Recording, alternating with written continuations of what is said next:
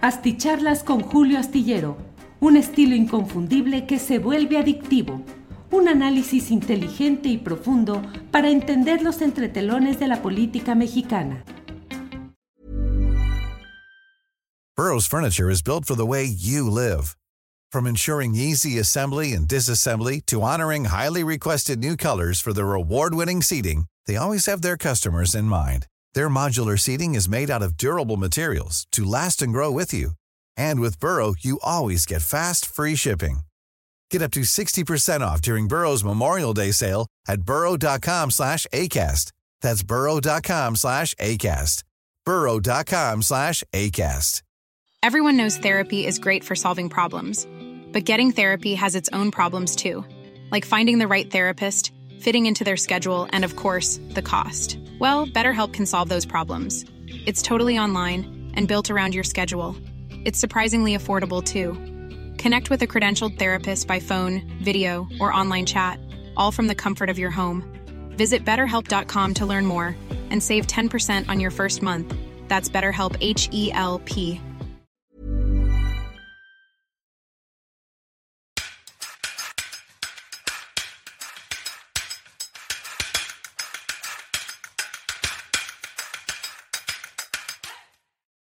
Muy buenas noches, buenas noches, ¿cómo están? Es el lunes 19 de febrero de 2024 y estamos aquí en esta transmisión correspondiente a este día, en este día en el cual hay mucha información interesante y relevante que vamos a compartir con todos ustedes. Muchas gracias, muchas gracias por acompañarnos y además por la amable paciencia para esperar los retrasos que ya saben que corresponden a la Mm, al pulimento de la columna astillero que termino de escribirla a la carrera, pero siempre hay cosas que deben de mm, cuidarse, de mm, eh, confirmarse y reconfirmarse, y en eso a veces me llevo más tiempo del que tengo previsto. Gracias a todos ustedes, es un día cargado de información.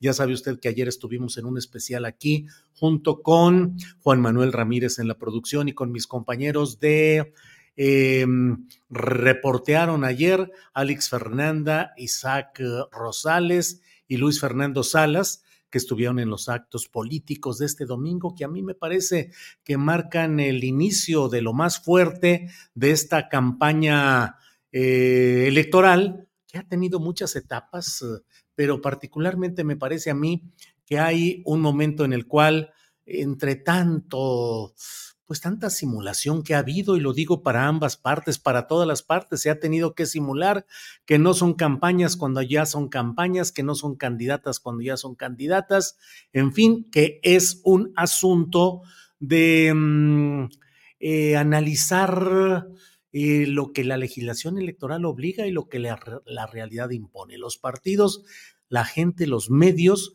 pues tuvieron que actuar conforme a lo que estaba sucediendo, a una realidad que era como una fuerza que se pretendía contener con diferentes regulaciones que simple y sencillamente ya no funcionan y que no tienen ya la capacidad. Eh, ojalá y haya no solo una reforma electoral en el sentido de lo que convenga a los poderes en turno, sino una que entre, mm, eh, que deje de tener tantos elementos y tantas circunstancias que inhiben, que impiden, que deforman, distorsionan y sobre todo que nos meten a todos en una gran simulación. En fin, lo que sí veo aquí, ah, aquí está así. Raúl Vicente dice, tú sí que me astillas el cerebro. Bueno, pues eh, eso supongo que lo debo tomar como un elogio, Raúl Vicente, el astillar el cerebro. Ya ve que Jacaranda Correa nos ayuda a remover las neuronas, bueno, pues de alguna manera aquí tratamos de hacer algo parecido. ¿Qué sucedió ayer? ¿Qué sucedió ayer? Pues una etapa más de esa contienda electoral en el tramo intercampañas, es decir, en el tramo en el que no debería de haber este tipo de decisiones, posicionamientos, acciones y sin embargo era necesario. ¿Qué sucedió eh, en todo ello? Lo escribí en la columna astillero que está publicada hoy en la jornada y en otros medios de comunicación. Les digo que para mí fue un domingo pues de empate, que no creo que cambie la percepción que tiene cada uno de los dos grandes bloques de opinión y de acción política y electoral que están en curso en un cierre que cada vez va a ser más, um, pues más violento entre lo discursivo y esperemos que no pase a otro tipo de acciones. Pero en específico, mmm, estamos en presencia de una concentración en el Zócalo de la Ciudad de México y desde luego en otras ciudades del país, donde también hubo una presencia importante de seguidores de la opción que más allá de Xochitl Galvez o no, lo que hay es gente que busca tener una alternativa a lo que le parece que está sucediendo mal en el país y que ese, esas hechuras equivocadas las está realizando el presidente López Obrador y que hay una posibilidad cierta de continuidad en el caso de la candidatura de Claudia Sheinbaum, es decir, un proyecto político que va caminando, que instaló el presidente López Obrador y que va caminando con mucha viabilidad. Ante ello, lo que se produjo ayer fue una muestra de una corriente social que tenemos que establecer con toda claridad.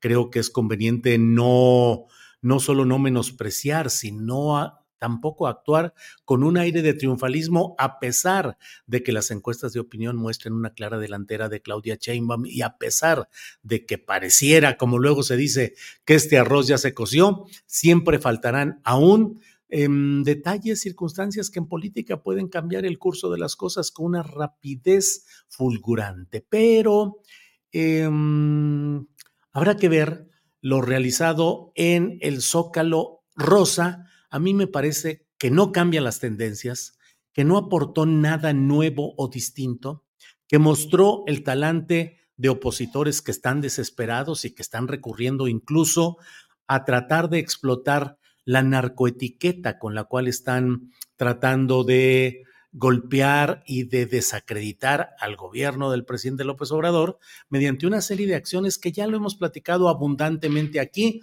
pero que creo que nunca es eh, eh, innecesario el puntualizar algunas cosas. En particular, ¿a qué me refiero? Bueno, ya lo hemos dicho, a la instalación mediante una orquestación en tres medios extranjeros de información de la idea del apoyo económico de un cártel del narcotráfico en 2006 a la campaña de Andrés Manuel López Obrador. Ya lo hemos dicho, pero siempre hay que mantenerlo activo, esa, esa, eh, esa puntualización si hubo, si hay un gobierno, un presidente, por llamarlo así, que yo nunca le he llamado presidente a Felipe Caldeón Hinojosa, ni lo dije, ni lo pronuncié, ni lo escribí así nunca durante su administración considerada por mí como fraudulenta, eh, pues mucho menos ahora, pero eh, durante su administración sucede que la única evidencia formal, concreta y específica de un narcogobierno es, sin lugar a dudas,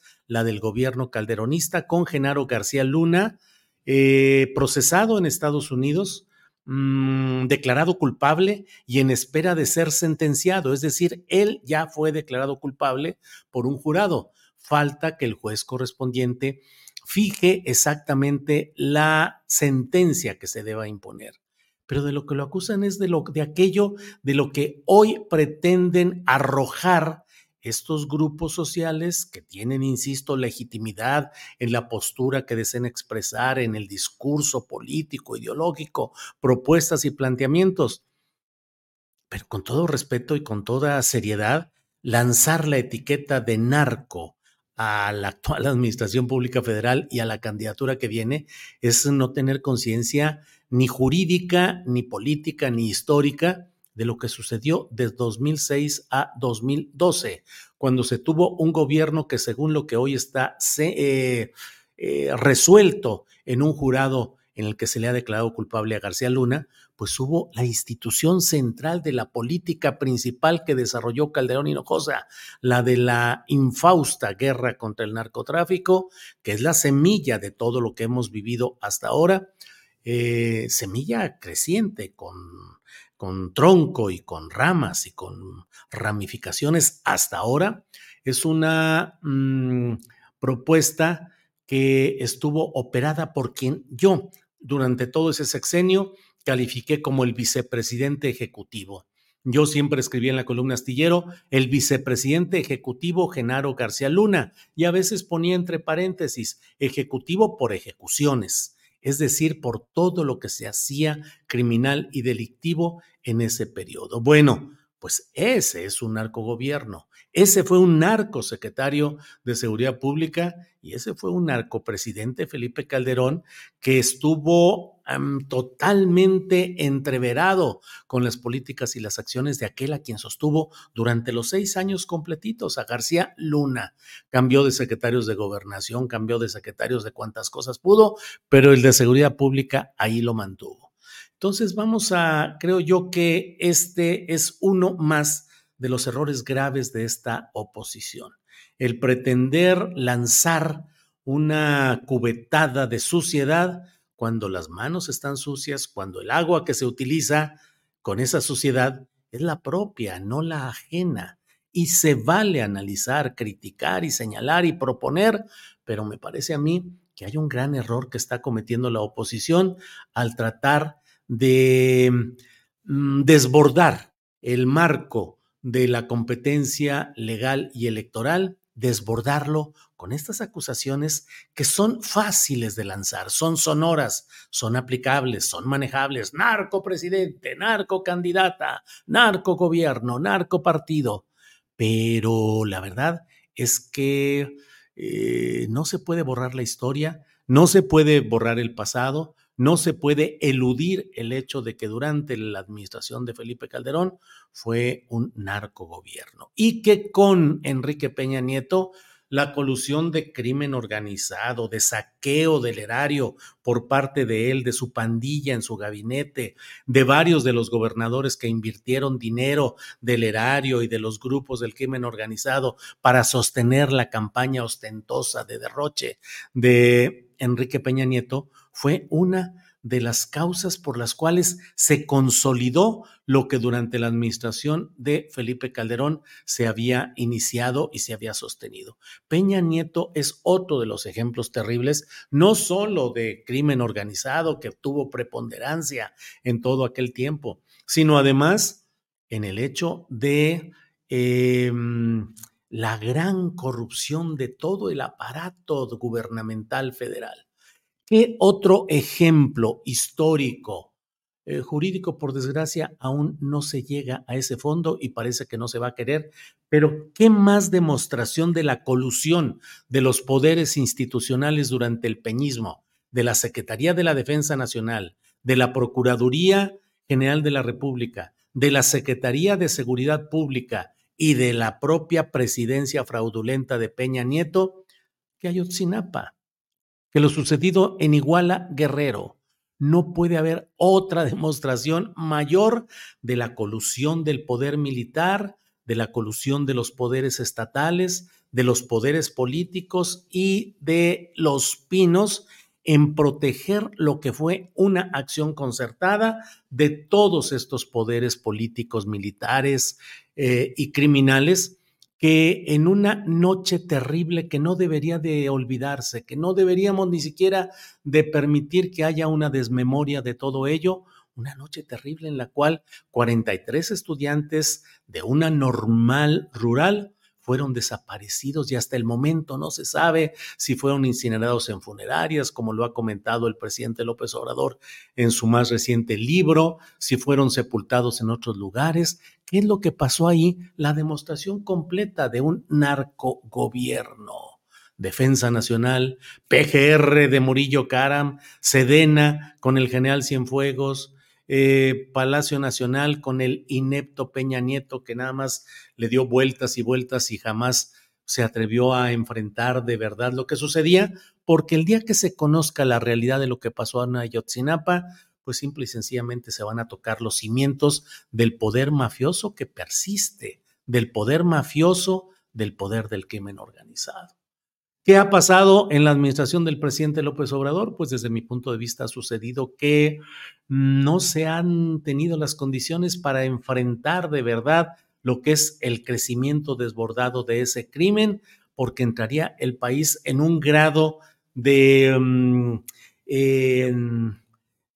de volatilidad, de volatilidad que muy probablemente sería especialmente aprovechada por quienes siguen teniendo hilos de control de grupos de cárteles y de circunstancias como es el calderonismo y como es el peñismo.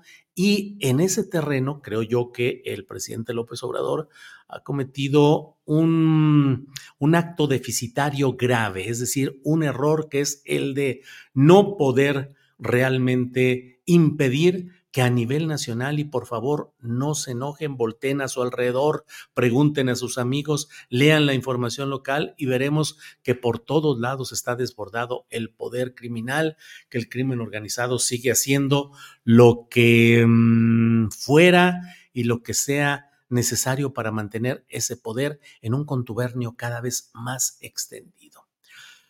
Por todo ello es por lo cual a mí me parece que hay una grave, una grave equivocación. Y hoy es un día en el cual resulta de veras eh, lastimoso, resulta deplorable el hecho de ver cómo se construyen las falsas acusaciones. Ha muerto Carlos Ursúa, un economista muy reconocido, maestro de varios personajes de la política económica nacional.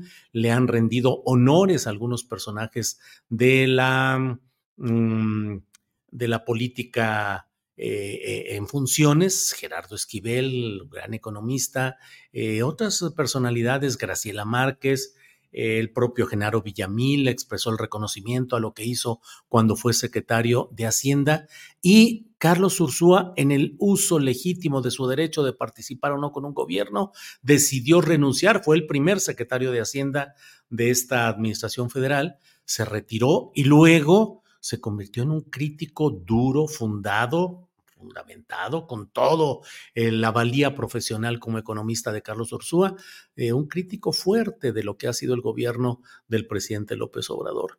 Brincó hacia el lado de Xochitl Gálvez, formó parte de su equipo como asesor y bueno, lo vemos ahí coincidiendo en...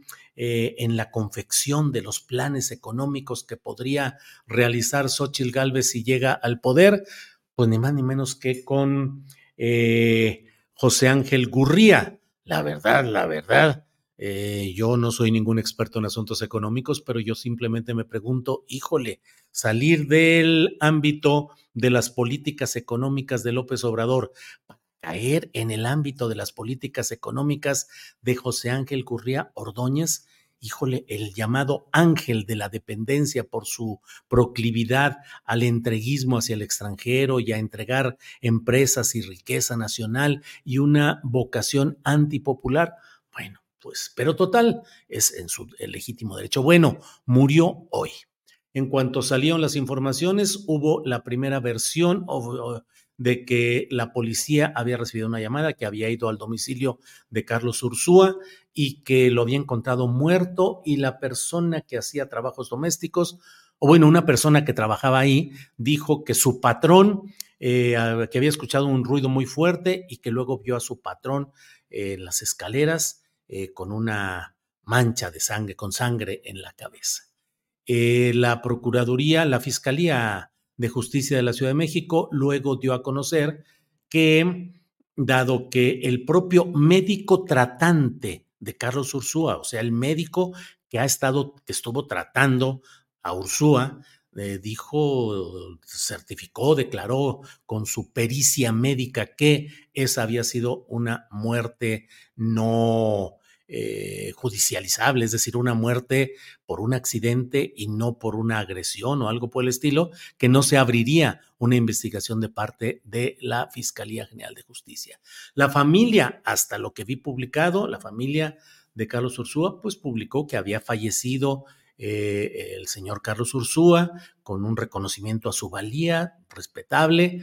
Em, y vaya, vaya que, vaya que de pronto irrumpen en el mundo de las redes sociales algún tipo de versiones que no sé si Juan Manuel las tenga por ahí. Yo puse una en mi propia cuenta, Juan Manuel, eh, en la que menciono pues lo que publicó alguien a quien yo puse simplemente como referencia, como etiqueta, sopilotearán, sopilotearán, porque... Mm, pues eh, una versión de alguien que estuvo presente, que es uno de los principales, digamos, animadores de los actos masivos de la Marea Rosa, uno de quienes integran el círculo de apoyo de la llamada sociedad civil, que en realidad él ha sido largo participante durante mucho tiempo en la corriente de los chuchos y luego cuando ya estaba la catástrofe de los chuchos, fundaron un grupo llamado Galileos, donde estuvieron Guadalupe Acosta Naranjo y este personaje Fernando Belauzarán, eh, y eh, pues ahí han ido moviéndose alrededor del apoyo de Xochitl Galvez. Y bueno, en esta ocasión hizo una, un señalamiento. Allí está, Fernando Belaunzarán. Estoy consternado por la repentina muerte de Carlos Ursúa, primer secretario de Hacienda de López Obrador y uno de los más lúcidos e informados críticos de su gobierno. Ready to pop the question? The jewelers at BlueNile.com have got sparkle down to a science with beautiful lab grown diamonds worthy of your most brilliant moments. Their lab grown diamonds are independently graded and guaranteed identical to natural diamonds, and they're ready to ship to your door. Go to Bluenile.com and use promo code LISTEN to get $50 off your purchase of $500 or more. That's code LISTEN at Bluenile.com for $50 off. Bluenile.com code LISTEN. Millions of people have lost weight with personalized plans from Noom, like Evan, who can't stand salads and still lost 50 pounds. Salads, generally, for most people, are the easy button, right? For me, that wasn't an option. I never really was a salad guy. That's just not who I am. But Noom worked for me. Get your personalized plan today at Noom.com. Real Noom user compensated to provide their story. In four weeks, the typical Noom user can expect to lose one to two pounds per week. Individual results may vary. Comento yo. Bien, bien, hasta ahí. Siguiente parte del párrafo. Dice, eh, espero se aclaren los motivos de su fallecimiento, pero no puedo evitar pensar en Putin. No digo más. Tasman, espero se aclaren los motivos de su fallecimiento, pero no puedo evitar pensar en Putin, el presidente ruso, a quien mencionan como alguien que ha ido exterminando a sus adversarios. El más reciente hace apenas hace mm, en, estos días en los cuales se ha estado planteando el hecho de las acusaciones de que este opositor fiero, duro a, Putin, habría sido asesinado por el propio gobierno ruso, por órdenes del propio Putin. Digo, sin que haya hasta este momento una prueba, en circunstancias en las que es difícil presentar ese tipo de pruebas, digamos, en Rusia. Sin embargo, no puedo evitar pensar en Putin. Luego de eso, luego de eso, el propio, em, el propio, em, el propio um, personaje del que estamos hablando publicó una respuesta en la cual dijo, em, no hice ninguna acusación, pero en el estupor mencioné imprudentemente a un infame personaje que se me vino a la mente, lo cual podría dar pie a especular. Eh, borró, borró su, su, mensaje, borró su mensaje original y luego en un segundo mensaje dijo que bueno, que lo había borrado, pero quería, quería explicar respeto a la familia, pero dice, no hice ninguna acusación. No hizo ninguna acusación simplemente pensó en Putin en relación con la muerte del exsecretario mexicano Carlos Ursúa. Pero en el estupor, y el estupor, según el diccionario de la Real Academia Española, eh, significa asombro, pasmo o disminución de las actividades eh, de funcionalidad intelectual. De ahí vienen varias palabras. Una, estupefacto. Por el estupor me quedé estupefacto y la otra, de estupor, estúpido. Entonces a mí me parece que el propio personaje del que estamos hablando reconoce que debido al estupor tuvo un comportamiento estúpido. Y creo que, bueno, como él mismo dice, pues todo eso da pie a especular. Él menciona, lo cual podría dar pie a especular.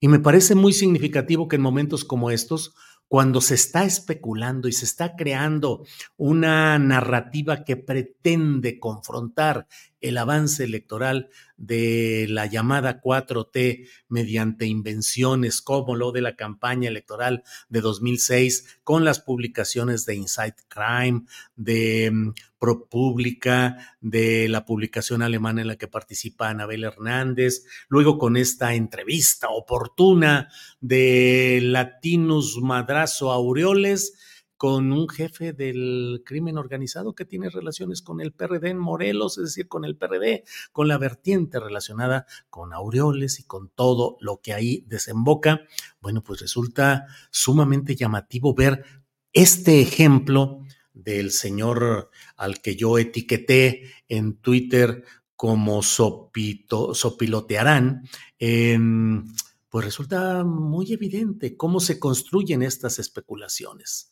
Eh, cómo construyen estas especulaciones y cómo se permiten este tipo de cosas. Miren, ahí está el segundo mensaje de este personaje. Borré un tuit en el que expresaba mi consternación por la repentina muerte de Carlos Ursúa. No hice ninguna acusación, pero en el estupor mencioné imprudentemente a un infame personaje que se me vino a la mente, lo cual podría dar pie a especular. Lo hago por respeto a su familia que en paz descanse. Bueno, pues eso no es lo único. Eh, Gabriel Cuadri, eh, Juanma, voy a buscar, eh, digo, voy a hablar sobre dos tweets, uno de Manuel J. Cloutier, hijo, y otro, el de Gabriel Cuadri. Manuel J. Cloutier dijo, entre otras cosas, extraña muerte de don Carlos Ursúa, severo crítico de López Obrador, quien padeció un entre comillas, eh, accidente doméstico. Eh, entre comillas, accidente doméstico. Em, pues me parece que hay una ansiedad por construir em, versiones que puedan acomodar a lo que se necesita en estos momentos por parte de eh, pues una serie de, una narrativa que está necesitada, deseosa de poder plantear que hay una dictadura, un gobierno autoritario capaz de realizar represiones como la de Putin. Y ya sabe usted que entre otras de las eh, cuestiones que han estado mencionando está lo relacionado con este pues las vertientes del apoyo ruso y la presencia rusa para tratar de generar que haya un mayor intervencionismo de em, un mayor intervencionismo de, mm, de Estados Unidos en toda esta dinámica que a mí me parece que hay que señalarlo con toda claridad, no ahorrar la posibilidad de analizar y de denunciar, porque es grave lo que están pretendiendo. Lo que están pretendiendo es incendiar la próxima elección federal y las elecciones correspondientes eh, con, la, con el señalamiento de que hay una situación de narcogobierno, crimen organizado y todo ello podría impedir que se realizaran las elecciones correspondientes. Entonces, yo creo que eh, conviene hablar de esto a tiempo. Mire, entre otras cosas, em, Manuel J. Cloutier escribió esto, que es, eh, forma parte de ese tejido de hipótesis, de especulaciones, de pensamientos, de estupores. Dijo también Manuel Cloutier, eh, está en arroba Cloutier Manuel, dice muertes y o asesinatos oportunos, entre comillas, en este sexenio. Muertes de Moreno Valle y su esposa, la gobernadora de Puebla. Asesinato de la periodista Lourdes Maldonado en Tijuana. Muerte por accidente doméstico, accidente doméstico entre comillas, de don Carlos Ursúa, exsecretario de Hacienda de López O. También están el asesinato de Sergio Carmona, supuesto financiador de Morena, y muerte en accidente aéreo de Daniel Flores Nava, operador financiero de Adán Augusto. Agrega Manuel Cloutier. En política no hay coincidencias, me dijo una vez mi amiga, la señora Meche Murillo, una gran luchadora social de Culiacán. Eh, Agrega en otro tuit, a tu padre lo mataron o la divina providencia es priista, me dijo un cura amigo de la familia. Ahí están algunos de estos señalamientos y para cerrar este rosario de construcciones de bote pronto, pero que reflejan cuál es el espíritu y la intencionalidad de todo esto, está Gabriel Cuadri, que es infaltable, que no podemos evitar que haya. Gabriel Cuadri asoma siempre que haya algo aberrante, exagerado o impresentable. Ahí está Gabriel Cuadri. Digo, no le podemos negar la congruencia en ese sendero. Y Gabriel Cuadri dice, terrible noticia la muerte absurda de Carlos Ursúa. Mm, muerte absurda. En mis profundas condolencias, economista brillante e íntegro, opositor vehemente e incómodo. Acción putinesca del régimen debe esclarecerse de inmediato acción putinesca del régimen, pero luego ellos nada más dicen, no, pues yo nada más estaba preguntando, no, no, si yo no estaba acusando ni señalando, pues yo preguntaba y si me contestan que no, pues ya es no, o bien le siguen y le continúan y siguen creando estas fabulaciones para crear un clima de incertidumbre, de zozobra, de amenaza de la intervención del socialismo y el comunismo, la garra rusa que viene a apropiarse de México y para generar esa idea de que aquí los adversarios políticos pueden ser asesinados por órdenes del poder político, están siendo asesinados, vivimos en una, así dirían para que no vayan a seleccionar este párrafo y me lo vayan a poner ahí, dictadura. Entonces, pues la verdad es que eh, creo que pues sí, aquí juguetes coleccionables dice, ándale, acción putinesca. Pues sí, la verdad es que sí, así está este tema. Em, dice María de Jesús Mata Vicencio, en casa ya lo hacemos como chascarrillo, es culpa de AMLO, es culpa de AMLO. Pues sí, yo sigo diciendo lo que he mm, señalado en otras ocasiones, no tengo una constancia de un acto represivo contra periodistas de quienes luego dicen que han sido censurados o que han sido reprimidos y siguen teniendo sus programas noticiosos con gran presencia y con mucha información y con total libertad y siguen construyendo la narrativa en un sentido, en otro, conforme el viento sopla y ahí siguen adelante. Por otra parte, déjeme decirle para cerrar esta idea de lo sucedido hoy con Carlos Ursúa, que me parece que lo menos que podemos hacer todos es esperar a que haya claridad en el asunto. Hablar de acciones putinescas o de que se le venga a la mente a alguien eh, la imagen de Putin en estos momentos, simplemente es una acción desesperada que busca generar reacciones, que busca consolidar una versión que están manejando y que no pueden sostener. Pero siempre debe estarse abierto a la posibilidad de una investigación adecuada. ¿Quiénes deben, sobre todo, impulsar? Ante la sospecha de que hubiera cualquier indicio que apuntara a que no fuera una muerte accidental, pues tendría que intervenir la Fiscalía de Justicia de la Ciudad de México. El médico tratante, el médico que ha estado tratando a una persona, dice que esa es una muerte accidental, pues ahí se frena una posibilidad de una investigación de este tipo. La familia del fallecido está planteando que se abra una investigación, tiene sospechas, tiene indicios, le parece que puede haber habido algún ingrediente de violencia política, de inducción criminal en la muerte de Carlos Ursúa, hay que abrir esas investigaciones. Esperemos la voz de la familia el posicionamiento de la familia del señor Ursúa, esperemos el posicionamiento del médico tratante, esperemos el posicionamiento de estos personajes, del mismo Cuadri, del mismo eh, eh, Sopilotearán, eh, de los mismos que podrían tener datos, documentos e iniciar una acción de investigación profunda con elementos indicativos. Ahí ni siquiera se necesita que haya pruebas contundentes. No, ellos pueden impulsar el que haya, con los indicios que tengan,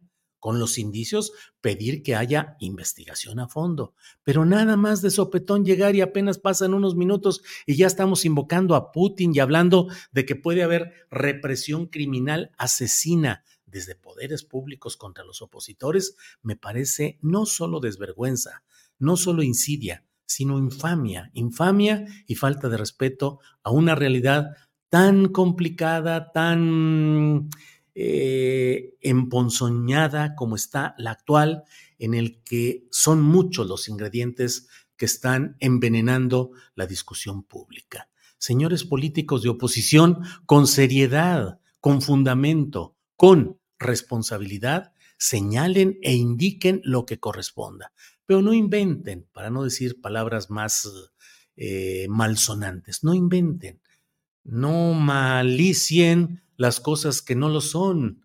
Em, en fin, bueno, pues muchas gracias, muchas gracias a todos, porque claro, aquí me dicen, em, bueno, de todo hay aquí. Esther Ortiz Ijar dice, jaja, ya nomás eso les faltaba intentar culpar al régimen hasta de esto, de todo tiene la culpa AMLO, por favor, son unos infames miserables.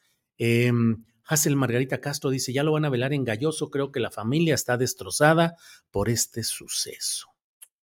Eh, hay tantas cosas tan graves, tan complicadas en, la, en un momento crítico como este. Si hay un indicio que apunte a algo mm, delictivo, político, hay que señalarlo y habrá que decirlo y habrá que impulsar que se abra una investigación. Si no, señores políticos que estaban hablando de putinescos y no sé cuántas cosas, lo menos que deben hacer, lo menos es disculparse, aunque a fin de cuentas, ¿de qué sirve una disculpa de ese tipo?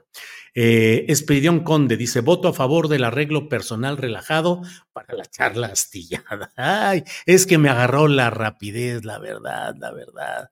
Este, ya no tuve chance ni de, no tuve tiempo de montar en mi caballo y de hacerme la colita de caballo para que ya quedara esto más o menos apaciguado. Y bueno, ya con las carreras dije, pues ya ni modo. Bueno, así es, aquí dice Óscar Manuel Montañez, y falta de respeto a la familia del finado. Sí, la verdad es que si no hay nada, pues sí, es falta de respeto a la familia del finado. JGDFFGK dice, esa greña sí se ve, sí se ve, Julio. Bueno. ay, ay, ay. Em, Tomás Báez, la oposición está desesperada, no levanta la campaña de esta señora del PRIAM PRD, nos dice Tomás Báez. Em, Em, Ángeles Guerrero nos, nos, da la liga del muy buen trabajo que realizaron ayer Alex Fernanda, Isaac Rosales y Luis Fernando Salas, que reportearon ayer y pusieron este reporte en nuestro canal astillero. Opositores marchan en distintas ciudades. Pusimos pues la marcha rosa y la respuesta de Chainbaum. Allí está, llevaba hasta hace rato como 130 mil vistas. Muy bien por estos jóvenes periodistas que están muy... Eh, metidos en todo esto. Pecatus amatores. Saludos, Julio. Ese look te hace ver muy rudo. Ahora voy a ser el rudo astillero que va a estar aquí en estos momentos con ustedes. Eh, buenas noches, Julio. Loret va a decir que AMLO lo mandó matar al estilo Putin. Sí, el SEO Silvestre Leal Betancourt, pues sí, eso están comenzando a insinuar. Y en las redes sociales, digo, en todo este rato que me clavé en la columna y luego en este en esta videocharla no he revisado las redes. No sé si ya el presidente López Obrador envió alguna comunicación y no sé si ya hay algún otro otra información. Ahí Juanma, si hay algo, este, dale una revisadita por favor y si hay algo, vamos poniéndolo. Em, pero bueno, eh, saludos desde Garden Grove, California. Gracias por la información, dice Yolanda Vázquez. Em, pues muchas gracias. María de Jesús Mata Vicencio dice, ayer vi el reportaje, es muy bueno el trabajo de los muchachos. Em, sí, pareces rockero urbano, Julio, dice Eric, órale, voy a... Ya siempre he traído ganas de comprarme una guitarra acá en Guadalajara y ponerme a, de chavo, de muy joven, me supe dos que tres pisaditas hasta ahí, pero un día de estos ya voy a poner de rockero o de cantante de música norteña, que es lo que me hubiera gustado ser. Eh, si no se me hubiera atravesado por el camino lo del periodismo, hubiera sido cantante norteño de corridos y todo eso.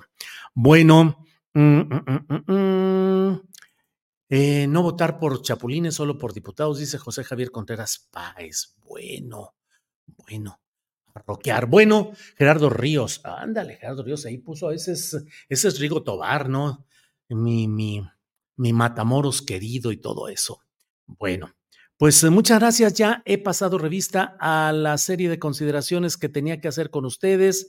Em, Ignacio Ibáñez dice, suéltate el pelo, enseña la melena, se ve de lujo, ese debería haber sido tu look de siempre. Enhorabuena.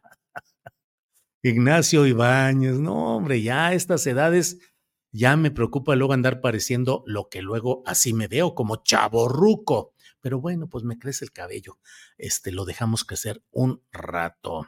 Em, bueno, eh, vamos a seguir adelante. Nos vemos mañana, mañana de una a tres de la tarde. Vamos a tener información como siempre, información, análisis, debate. Acompáñenos por favor de una a tres. Los que puedan, suscríbanse si no lo han hecho. Los que ya estén suscritos, échenle una checadita. Hemos subido como 15 mil suscripciones en dos semanas desde que estamos pidiendo que chequen porque por razones extrañas que no conocemos se nos ha borran la suscripción y la gente que cree que ya está suscrita al canal simplemente se eh, le retiran la suscripción y no se da cuenta. Hoy tenemos ya 601, 602 mil em, suscriptores a nuestro canal de YouTube. Ya sabe que aquí normalmente no, no andamos solicitando pues que se suscriban, pero sí nos parece muy injusto que habiendo gente que desea estar suscrita a nuestro canal, no lo haga porque los tumban y les quitan ese tipo de suscripciones. Entonces, eh, pues ahí estamos, ahí estamos. Gracias y nos vemos mañana. Buenas noches. Gracias.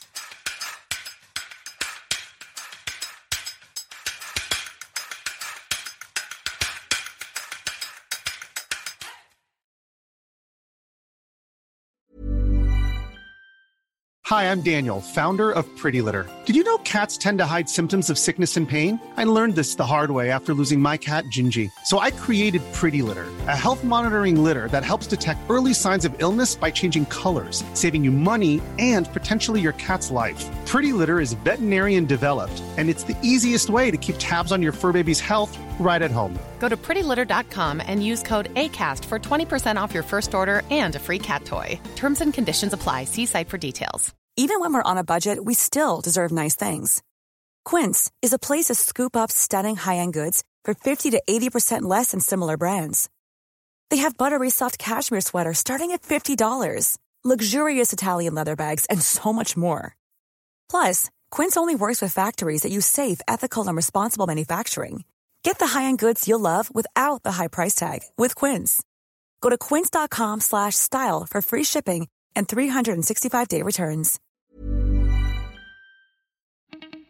Para que te enteres de las nuevas asticharlas, suscríbete y dale follow en Apple, Spotify, Amazon Music, Google o donde sea que escuches podcast.